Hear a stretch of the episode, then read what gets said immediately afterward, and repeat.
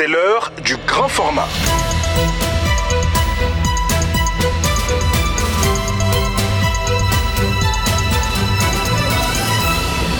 À Kiliba. Lancement ce matin à Bamako des journées régionales de la sécurité routière. Plus de 300 acteurs du secteur routier formés au, recouvrement des amendes forfaitaires. Vous entendrez les précisions du directeur général adjoint de l'ANAZER. Ce 15 mai marque la journée internationale des familles. De cette euh, édition du grand format, nous nous intéressons à l'éducation des enfants dans les familles traditionnelles maliennes. Vous l'entendrez, la société a subi bien des mutations. Le premier rapport annuel du comité de suivi des recommandations des Assises nationales de la refondation a été remis au président de la transition. On en parle dans la page invitée avec le coordinateur général, Maître Amadou Tcheoulé Djara, juste après cette édition. Ce sont les principaux titres à la mise en onde Kassim Kouni. Mesdames et messieurs, bonsoir, bienvenue.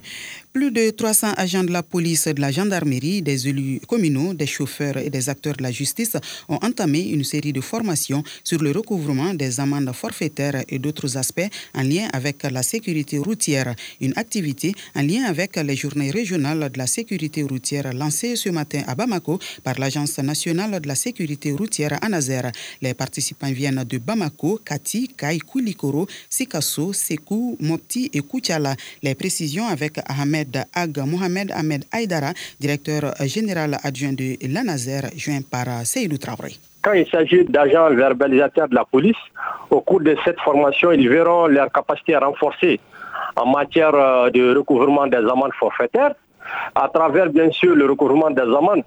C'est une manière de lutter et de contribuer pas, à la sécurité des usagers. Cela passe nécessairement par la lutte contre l'incivisme sur nos routes et l'impunité. Pour nous, ça, c'est extrêmement important. Maintenant, concernant les élus locaux, bon, là, vous savez, la loi confère des attributions aux élus locaux. Au cours de ces formations, ils verront leur capacité dans ce domaine renforcée. Il faudrait aussi, à ce titre, n'est-ce pas, que les élus locaux inscrivent dans leur PDSEC des actions, n'est-ce pas, en lien avec la sécurité routière. Pour nous, c'est extrêmement important. On constate que cinq localités sont ciblées. Ils sont au nombre de combien et d'où ils viennent? Voilà. Nous, on a prévu, euh, durant ces journées, la formation de 250 agents verbalisateurs de la police et de la gendarmerie, dont 100 à Bamako. On a également prévu 350 élus, dont 50 à Bamako. 300 personnes en situation de handicap, dont 100 à Bamako. Quant aux chauffeurs, on a déjà formé 200 chauffeurs. 300 chauffeurs seront également formés dans les régions. C'est surtout les régions de Kai, Sikasso, Ségou, Mopti, Kulukoro. On a également prévu euh, Kuchala. C'était là le directeur général adjoint de l'ANAZER, Ahmed Aga Mohamed Aïdara. Sur un autre plan, l'engagement des jeunes en politique sur les questions de citoyenneté, le thème était au centre d'une formation ce week-end initiée par le mouvement Génération Engagée. Pour son président, Mokhtar Ousmansi, à travers l'organisation de cette rencontre, c'est la construction nationale et patriotique par les jeunes qui est visée. Il est joint par Almouzer Alkamisa Yatara. C'est pour ça que nous créons un cadre euh, qui permet aux adhérents, aux membres du mouvement d'apprendre les notions de l'engagement, de s'inspirer des exemples qui existent déjà en termes d'engagement politique, social et tout. Tout cela dans l'objectif de leur faire comprendre que avant de s'engager, il faut avoir certaines notions parce que l'engagement peut être positif comme négatif. Nous, nous les dirigeons vers un engagement positif de sorte à ce qu'ils comprennent que voici les principes et les valeurs qui doivent sous-tendre un engagement, qui doivent accompagner leur engagement, c'est-à-dire euh, l'action de participer volontairement, l'action de d'écouter, de, respecter, de rester humble, d'avoir un projet, de défendre son projet et surtout de rendre compte de ce qu'on fait pendant son engagement, d'écouter, d'agir, de contribuer. Et tout cela, ça ne peut se faire que quand les personnes sont véritablement formées et, et ont euh, en possession des outils qui leur permettront de magnifier leur engagement un jour où ils pourront accéder aux responsabilités, qu'elles soient nominatives ou électives. L'objectif, c'est qu'on ait des leaders compétents, capables d'exercer les dites responsabilités. Mokhtar Ousmane président du mouvement Génération Engagée. Ce 15 mai marque la journée internationale des familles. Au fil des ans, la structure familiale traditionnelle malienne a connu de profonds changements. Justement par le passé, il était difficile d'identifier les parents biologiques d'un enfant, l'éducation de ce dernier incombant également à tous les membres d'une même famille, voire de la société, ce qui n'est plus le cas de nos jours, selon Modibo Diara, enseignant à la retraite. Il déplore cette absence d'éducation collective des enfants. Nous vous proposons de l'écouter. Moi, je me souviens quand on était jeune, quand tu faisais une faute, ce n'est pas le père seulement que tu craignais, mais les autres pères. Ils venaient à la maison et tu donnaient la correction. Et on trouvait ça normal. Mais maintenant, quand tu touches aux cheveux d'un enfant, si tu ne fais pas attention, tu risques de se trouver au commissariat. Ses parents se plaignent. Donc tout ça, ça a contribué à, diminuer l'effet de l'éducation. les enfants sont laissés à eux-mêmes. Je vois des situations Aujourd'hui, les enfants qui se comportent mal, mais ça ne regarde personne. Donc moi je crois qu'une éducation collective, parfois, c'était bien. Je regrette un peu l'abandon de cette méthode-là. Il faut qu'on accepte que la notion de grande famille, il est difficile de l'établir. Donc, réfléchissons sur une autre méthode de famille. Et ce qui était très important autrefois dans nos familles, c'était les réunions les réunions de famille, il faut qu'on installe les conseils de famille. En ce cas, les gens se verront régulièrement et vont débattre des problèmes de la famille. Je crois que ça va diminuer un peu la perdition des enfants. Modibo Diara, enseignant à la retraite, culture l'islam pour prévenir et répondre aux violences sexuelles liées au conflit. C'est le sens de la première édition d'un concours organisé par le Bureau de la protection des femmes de la MINUSMA qui a rassemblé les spécialistes de la discipline lors de la grande finale le samedi dernier. Un événement qui a permis de découvrir à travers leurs différents textes et leurs voix l'engagement des jeunes dans ce combat. Le point avec Ben Junior Kambiri. Participer à ces concours, c'est d'abord montrer un engagement contre les violences sexuelles en période de conflit. Aruna Guindo est classé deuxième du concours. Le but, c'était pas de dépasser les autres, c'était de se surpasser soi-même et de montrer aux uns aux autres un peu les, les retombées que peuvent avoir les violences sexuelles lors de ces différents conflits. Et parler de ça sans filtre, sans voile et surtout user des mots qui piquent vraiment je pense que ça, c'est la meilleure manière de faire passer un message. Et essayer de, faire des concours, c'est bien, mais ça répond pas vraiment, vraiment aux besoins de, de ces dames. Ce qu'il faut faire, c'est battre le fer tant qu'il est chaud. Pour combattre justement ces violences, il faut absolument élever la voix et ne plus garder le silence. C'est ce que pense Kariatou Mariko, gagnante de cette première édition. Et face à toutes ces violences qui se passent chaque jour, face à la réalité qui est là, et franchement, il y a beaucoup de personnes qui peuvent en parler, mais n'en parlent pas. Alors cette compétition, c'est aussi une occasion pour moi de faire entendre ma voix, et j'espère qu'elle ira là où il le faut. Ouais, et j'espère qu'elle sera entendue, parce qu'il est temps, il est l'heure, il le faut. Et pour aider ces femmes à ne plus se taire, le Bureau de la protection de la femme compte bien se tenir auprès de ces jeunes pour une plus grande sensibilisation. Oscar Quadio du Bureau de la protection de la femme de la MINUSMA. Cette jeunesse doit être outillée sur euh, les thèmes, mais surtout sur les grands combats. Et l'un des grands combats, c'est de défendre les droits de l'homme en général, mais surtout aussi de lutter contre les violences sexuelles en période de conflit. Et nous voulons dire non aux violences sexuelles liées au conflit avec le nouveau partenaire qu'est la jeunesse malienne, avec le nouvel A qu'est le slam. Rappelons que les différents prix seront remis aux lauréats le 19 juin prochain lors de la célébration de la journée internationale pour l'élimination de la violence sexuelle en temps de conflit. Les résultats des demi-finales de la Coupe d'Afrique des Nations U17 sont connus. La petite finale opposera le Burkina Faso au Mali. Ben Junior.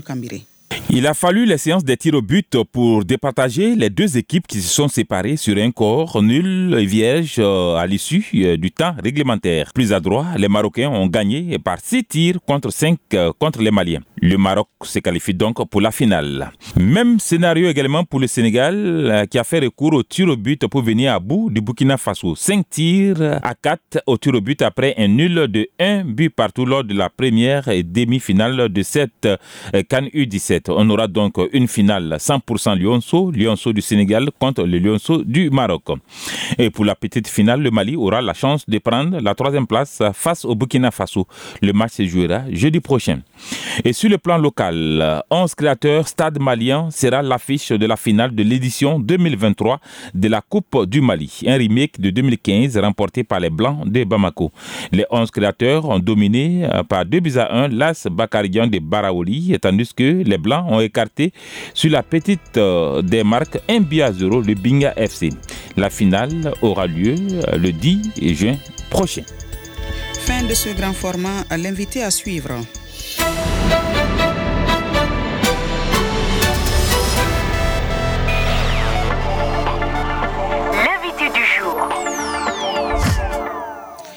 Notre invité du jour est Maître Amadou Diara, coordinateur général du comité de suivi des recommandations des Assises nationales de la refondation. Il vient de remettre le premier rapport annuel de son comité au président de la transition sur les 517 recommandations formulées par les participants des Assises nationales de la refondation. Plus de 21% ont été réalisés et 61,82% sont en cours de réalisation. Maître Amadou Diara est interrogé par Seydou Traoré. Aujourd'hui, qu'est-ce qu'on peut comprendre de ce premier rapport remis au président de la transition? Ce premier rapport qui a été remis à M. le Président de la transition, chef de l'État, est un rapport annuel de constat de mise en œuvre, c'est-à-dire euh, un rapport de constat de réalisation, donc euh, un rapport de résultat. Cela veut dire que et les 517 recommandations qui ont été formulées l'année dernière par les participants et que le gouvernement du Mali a traduit en action, qui ont été mises à la charge de chaque département ministériel en ce qui le concerne pour leur mise en œuvre. Il y a eu 55 recommandations pour euh, le temps de la transition, 153 en fait qui chevauchent entre la fin de la transition et les élections et les 309 recommandations, évidemment, pour ultérieurement. Ce premier rapport signifie d'abord que, en fait, le chef de l'État a exprimé la volonté de mettre en œuvre les recommandations des assises nationales de la refondation. Ce n'est pas lié à une personne, mais elle incarne ces valeurs-là. Contrairement à ce que les gens pensent, c'est des valeurs, c'est, si vous voulez, c'est un contrat entre les participants aux ANR et, si vous voulez, le gouvernement. Autrement dit, nous nous sommes perçus comme, en fait, étant le symbole de la vérification de ce que les participants ont dit pour que, en fait, ça ne soit pas la même chose que les autres conférences nationales ou les autres assises nationales. C'est ce premier rapport qui vient d'être transmis à M. le Président de la Transition. Quelles sont les bases de ce document? Les bases du document, c'est que d'abord, dans un premier temps, il y a des indicateurs qui ont été établis par euh, le gouvernement. Et maintenant, le CNCR a créé ce qu'on appelle euh, une base de données, ce que vous appelez couramment, ou bien les techniciens appellent couramment la matrice des données. Et c'est sur la base de ça, effectivement, que nous avons organisé des rencontres de stabilisation avec euh, les différents départements ministériels. Et puis, à la suite de ça, maintenant, nous nous sommes fait transmettre les résultats. Donc, les résultats par nos bases de données. Et ce sont ces résultats qui nous ont servi d'apprécier les activités qui ont été mises en œuvre par le gouvernement. Nous les avons simplement constatées. On ne les a pas évaluées. Parce que quand vous dites que vous allez en fait mettre du goudron entre Bamako et Kouloukoro, si vous l'avez fait, le premier constat, c'est qu'il y a une route goudronnée. Mais la phase de l'évaluation viendra. Elle suppose que nous allons nous intéresser à l'épaisseur du goudron, par exemple. Nous allons nous intéresser, en fait, euh, aux chiffres euh, qui ont été ciblés. Nous allons nous intéresser effectivement aux impacts nous allons nous intéresser effectivement aux effets, à ce que les Maliens pensent de ces mises en œuvre-là. Si on essaye de prendre les chiffres, 55 recommandations prioritaires, 34 sont en cours de réalisation. Euh, globalement, quel motif de satisfaction vous signalez après avoir travaillé avec votre équipe sur la mise en œuvre des recommandations des assises? Ben, Sous réserve, parce que vous m'avez pris au pif, je n'ai pas les chiffres en main, mais je pense que Et pour les réalisations, c'est 21, et quelques. Et puis maintenant, pour les réalisations en cours, c'est 61, donc ce qui fait 80% sur 100. Autrement dit, la tendance, elle est positive. D'ici la fin de la transition, la tendance est positive. Nous attendons à ce que ce 61%-là soit mis en œuvre effectivement comme nous l'aurions souhaité. Le document signale aussi que des actions ont été menées qui n'étaient pas planifiées dans le cadre des assises nationales. Il s'agit desquelles?